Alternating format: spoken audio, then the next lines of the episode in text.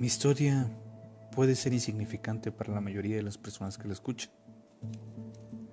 Pero si te pones a pensar y viajas unos años atrás, tomémoslos en una edad entre 9 y 10 años. En una víspera de Navidad, un detalle como este te va a hacer cambiar toda la perspectiva que tienes acerca de ello. Así comienza mi primer relato. Un 24 de diciembre, una noche buena en familia, alegrías, emociones, sensaciones comunes, una fecha que hace sentir ese tipo de emoción. No recuerdo exactamente la hora, lo que no voy a olvidar va a ser la fecha. Hoy en día me pongo a pensar y calculo que fue entre las 3 y 4 de la mañana. Te preguntarás cómo lo sé. Recuerdo que mis abuelos solían levantarse entre las 5 y 6 de la mañana. Al pasar lo sucedido, todo el mundo se encontraba dormido. No sé si fue casualidad o quizá ya estaba escrito. Despertar esa hora, en esa fecha, lo repito y lo sigo pensando. No puede ser nada descabellado o incluso raro.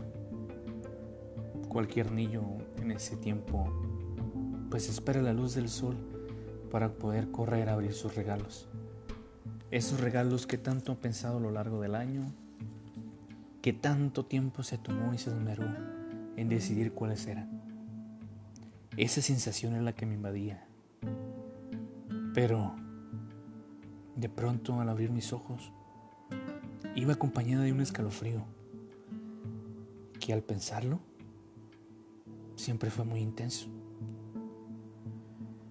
Desde los huesos hasta la piel.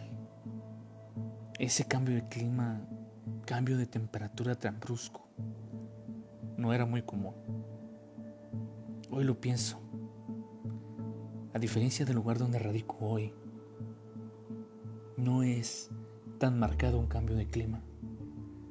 Pero en mi pueblo era muy fácil distinguir cómo cambiábamos de un otoño a un invierno.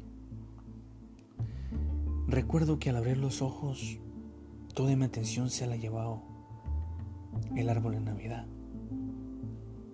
Mi madre ya se dormía al lado de mí mi padre enseguida y nos acompañaba mi hermano. Era muy fácil evadir ese tipo de detalles. ¿Por qué? Porque toda mi atención estaba centrada en los regalos.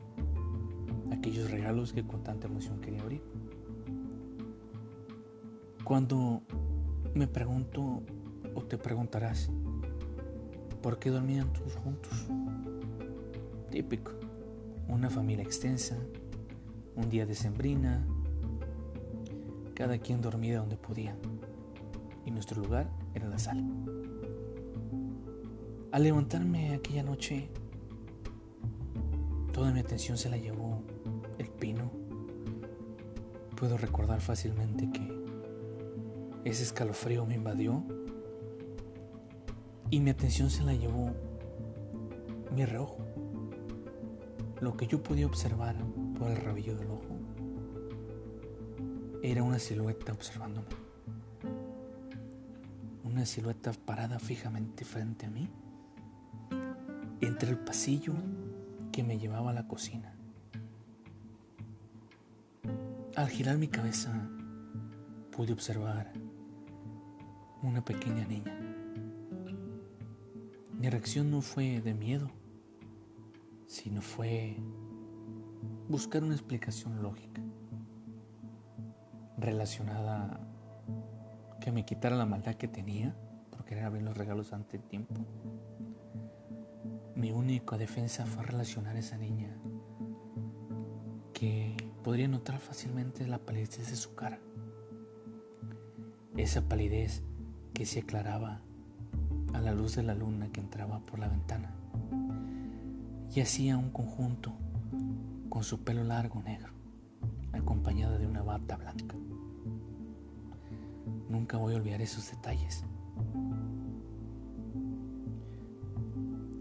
Mi sistema de defensa relacionó a esta niña con mi prima la más pequeña. Mi reacción fue, pues, llamarla por su nombre. Una vez llamándola, hice unas preguntas de exclamación.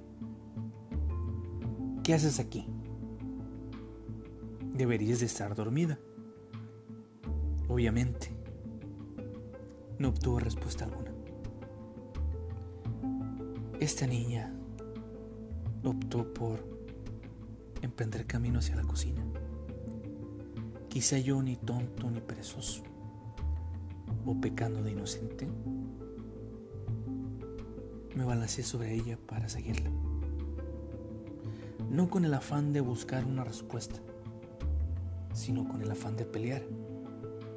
De ese tipo de pelea que se tiene entre primos,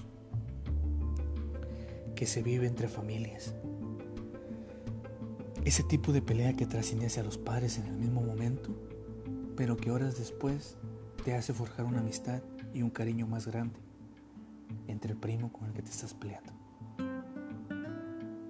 Ese tipo de peleas que te hacen un recuerdo de tu niñez y los traes contigo hasta los días en fecha.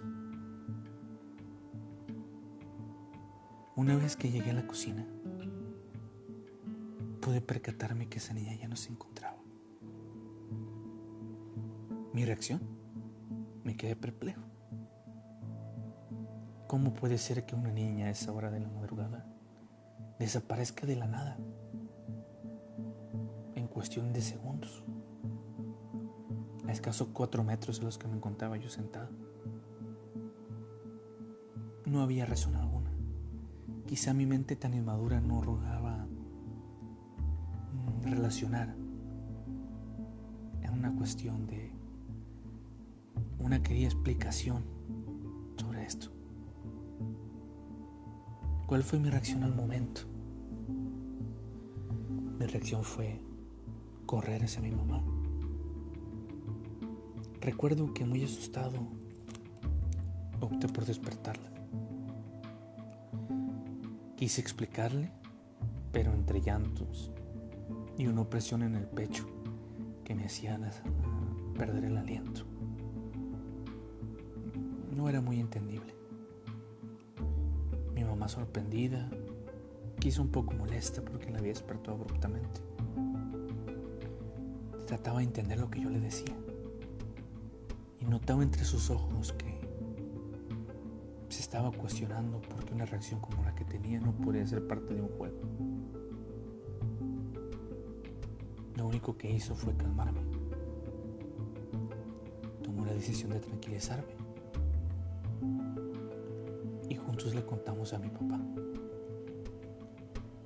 Mientras redactaba ese momento, mi historia se armonizaba al compás de los ronquidos de mi hermano. Ah, mi hermano. Estaba más pequeño. Él desconocía totalmente la situación. Incluso mis papás las desconocían. Pero hoy me pongo en su lugar. ¿Cómo puedo hacerle entender a mi hijo? ¿Cómo puede explicarle algo que no tiene explicación? Que incluso ni yo mismo puedo explicármelo. Lo único que pude hacer ese día fue recostarme entre los brazos de mi y crear el fuerte más poderoso que puede crear un niño en una situación como esta. Una cobija entre mi frente, un abrazo de mi mamá, un llanto. Fueron lo que me arrulló y me hizo que me durmiera.